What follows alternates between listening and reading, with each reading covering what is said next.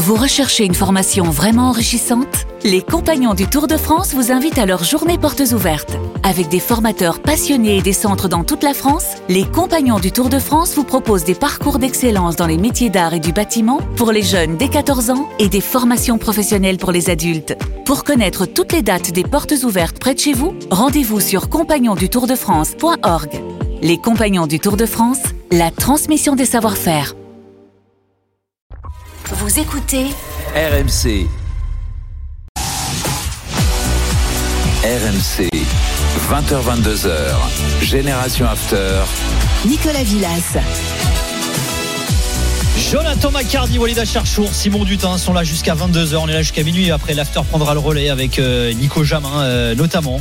Euh, on est en train de faire les doutes, les certitudes après les deux matchs de l'équipe de France, les victoires face à l'Irlande et face aux Pays-Bas. Alors, tu sais quoi, changement de dernière minute, Walid. Parce que là, pour rien vous cacher, hein, vous cacherez rien dans l'after, vous le savez, ni dans Génération After. On était parti sur un avis tranché. Eduardo Camavinga, le grand gagnant de ce rassemblement de l'équipe de France. Jérôme Bretagne a dit que c'était nul, donc Walid. Non, est non, Et pendant la pause, t'as eu une fulgurance, Walid. Coup de frein à main. Sur Maignan, euh, Lloris. Et alors, je vais pas spoiler. Jingle Walid d'abord. Pablo Neruda, qui était-il, Walid, quand même? Pablo Neruda qui était le milieu de terrain de Cadiz. Allez, on va arrêter là-dessus. Excellent. euh, bon, ouais. il est bon. Je te ferai jamais de vanne comme ça, parce que je suis comme toi, je sais pas qui c'est. Exactement. Voilà, c'est- Alors que. Nico, il est tout le temps dans la, tu vois, la condescendance. Pas Ah ouais, carrément. Non, il snob un peu, tu vois. Il sait Tu peux nous relimiter, Nicolas Je le fais pas très bien. Nicolas. si, non, non, il l'a pas, il qui l'a le pas, il l'a pas, il l'a pas. C'est pas celui que je travaille euh, le plus. euh. Ah, je crois que c'était pas mal la dernière fois. Non, non, c'était pas ouf.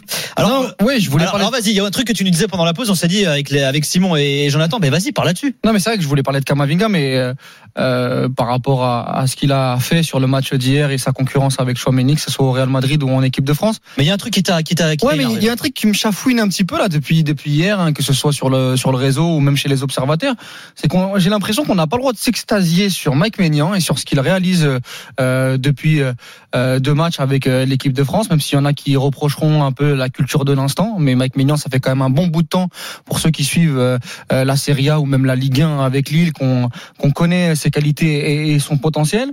Et en faisant ça, en, en étant dithyrambique sur sur Mike Maignan, beaucoup nous reprochent entre guillemets de manquer de respect à Hugo Loris. Mais en fait, on peut tout dissocier. Euh, on peut dire que Hugo Loris euh, a été un, un, un gardien extraordinaire avec l'équipe de France dans les compétitions internationales, même s'il avait quelques défauts et notamment les deux dernières séances de, de, de tir au but.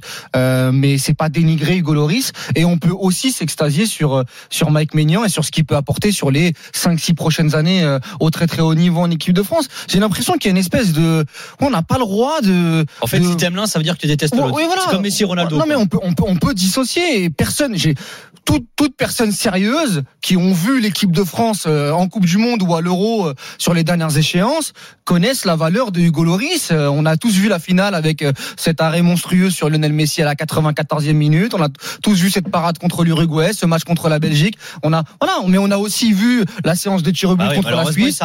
On, a aussi vu la, séance de tir au but contre l'Argentine. Ça fait partie de l'histoire du Loris avec avec ses très très bonnes choses, ses moins bonnes. Et Mike Maignan, il y a un vent de il y a un vent de fraîcheur, il y a un truc Ouais. euh, il y a un truc subjectif aussi qu'on a Mais le droit de question, kiffer. est-ce que est-ce mais- qu'il faut s'enflammer? C'est ça la question Non, mais, aussi. mais att- on- on- encore une fois, on a le droit de prendre ce que, ce que, ce que fait Maignan avec l'AC Milan, que ce soit en championnat ou en Ligue des Champions cette saison encore avec son match contre Tottenham, de voir que la palette globale de Mike Maignan, que ce soit euh, dans la relance, sur sa ligne, euh, sur sa capacité à être aussi spectaculaire, c'est c'est aussi subjectif le football. On a le droit de préférer des, des, des gardiens tout en tout en respectant les autres. Voilà, j'ai l'impression qu'aujourd'hui, mais même dans la profession actuellement, et j'ai vu quelques journalistes, c'était ah non là, oh, attention Hugo Loris, il faut rien dire sur Hugo. Oui, Hugo Loris est une légende de l'équipe de France.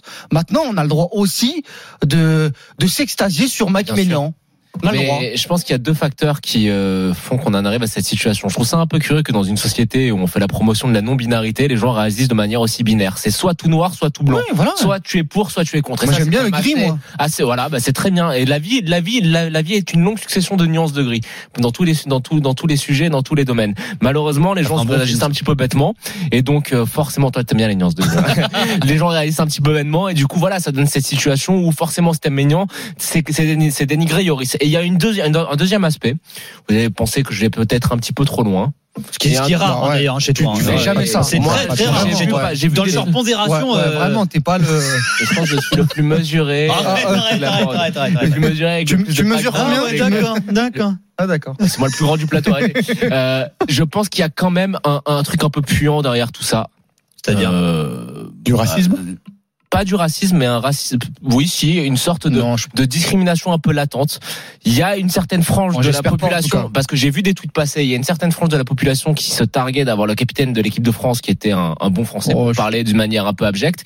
Et j'ai l'impression qu'il y a Je quand même pense, ça non. qui est en filigrane. Je te dis pas que c'est le, que hein. c'est le le- l'explication numéro un, mais quand tu prends la température comme tu l'as fait sur les réseaux, tu te rendras compte qu'il y a beaucoup de gens qui ont ce genre de réaction Non, mais très sous Après influence. sur les réseaux, tu trouveras des, euh, oui, bien sûr, surtout, mais, Ouais, t'as peut-être raison. réseaux. Non, mais peut-être qu'il y a Non, mais aussi une frange. T'as raison. Quand je parle est- de réseau, il y a aussi des confrères et des comment dire des journalistes qui euh, s'exclament là-dessus. Attention Mais, avec ouais, Magnan, il a rien fait. Tu, tu sais, les- on a le droit on dit, aussi. On dit, on dit les réseaux, il faut pas donner trop d'importance aux réseaux.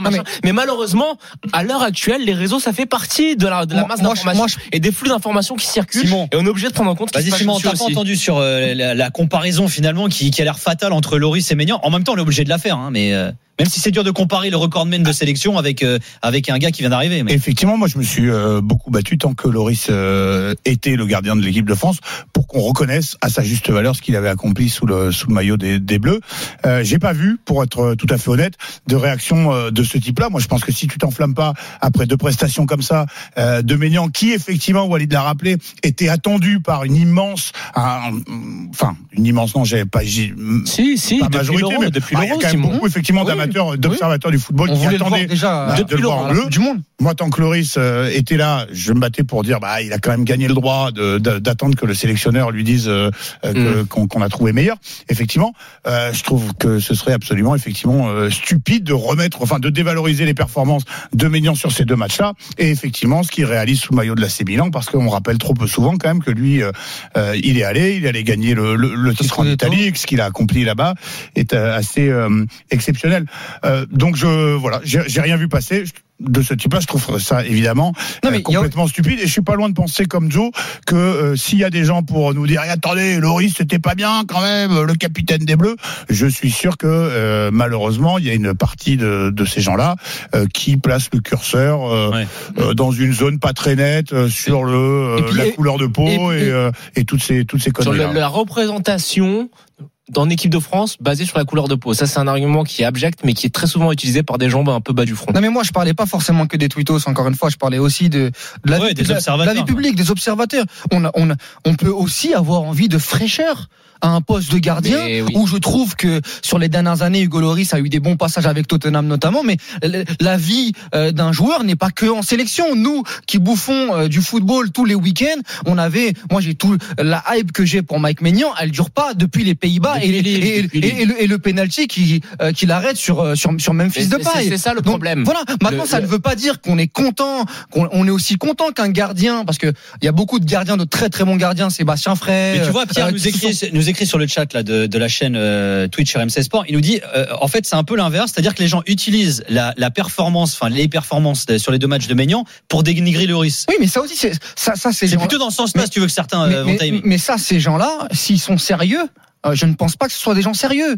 Soit, soit, soit euh, c'est-à-dire que c'est pas des observateurs qui disent ça. C'est pas possible d'avoir vu Hugo Loris en équipe de France en expliquant que que qu'il a jamais fait ce que Mike Maignan a fait hier, le- par exemple. le- le- non, en fait, le vrai problème de tout ça, je pense qu'on a, on- il faut mettre le doigt dessus, c'est que la succession, et c'est pas quand tu dis, c'est pas euh, aujourd'hui qu'on a découvert Mike Maignan, c'est vrai. Moi, je pense sérieusement que depuis la saison, la dernière saison à Lille, il a le niveau d'être, il aurait dû être installé comme numéro un. Il avait dit dans le CFC, qu'en fait, à, le à problème- cette année-là, il avait Ouais, dit dans le CFC, je vais du niveau de Le- de Oblak, problème, c'est que la succession du Goyoris a un peu traîné et fait que les gens se sont peut-être un petit peu impatientés. Quand on, tu parlais des observateurs, je pense que ça fait quand même trop. Depuis l'euro, moi, je, et même avant l'euro, il y avait quand même des discussions. Depuis l'euro, les gens attendent de voir Oui. cette, ce passage. Moi, je l'avais appris de mes vœux, ouais. pouvoir. Depuis l'euro, les gens espèrent que Hugo Yoris se mette de côté. Et maintenant que ça arrive, bon bah les gens sont, voilà, ils réagissent de manière. Tu sais, comme quand t'attends un cadeau depuis très longtemps, quand tu l'as, tu fais n'importe quoi. Bon bah voilà, c'est ça. Et surtout lui, en 10 secondes, Nico, il s'est programmé depuis très longtemps pour. Euh, On peut rappeler quand même l'anecdote de- du PSG. Euh. Il est troisième gardien du, du Ouais. PSG. À l'entraînement, Zlatan euh, lui met filoche sur filoche et dit euh, shit, euh, shit keeper. Et Ah puis euh, il finit par arrêter un coup franc ou un penalty de, de Zlatan et il répond à Zlatan shit striker. alors qu'il alors c'est qu'il a très bon. 17 ans et Zlatan il s'est dit ah, lui avec ce petit on tient peut-être quelqu'un. Dans un instant, on ouvre la page Ligue 1. Michel Darzacarian sera notre invité dans Génération After. Ce sera sur les coups de 20h30. T'as vu l'adaptation de la vie tranchée quand même? Bon, Jimmy- 21h30, j'ai dit 20h30, ouais, sinon Ouais. c'est, on revient vers, vers le futur. Mais ça, moi, c'est le décalage horaire, je suis de jet lagué depuis ce week-end. C'est Ouais. terrible. L'adaptation de Jimmy Ouais, Brown, il est content un peu de l'adaptation de la vie Il va te le dire dans les. D'accord. C'était moyen, il a dit. Voilà, c'était pas ouf. Ok, d'accord, ça va. Ah, d'accord. Pas à l'école, tu levais la main, tu disais Tiens, il y a la suite de la bien, deuxième journée des qualifs hein, pour l'Euro 2024. Bah, Et surprise pour l'instant, 12 minutes de jeu. L'Écosse mène 1-0 face à l'Espagne. Sinon, il y a 0-0 partout ailleurs. Euh, dans un instant, avis tranché euh, de Jonathan Macardy.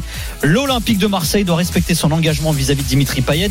Euh, il est sous contrat jusqu'en 2024. Il joue pas beaucoup, mais pour euh, Jonathan, eh bien, euh, Marseille doit respecter le contrat de Dimitri Payet, même s'il joue peu. À tout de suite dans Génération After avec Walid Acharchour, Jonathan Macardy et Simon Dupont.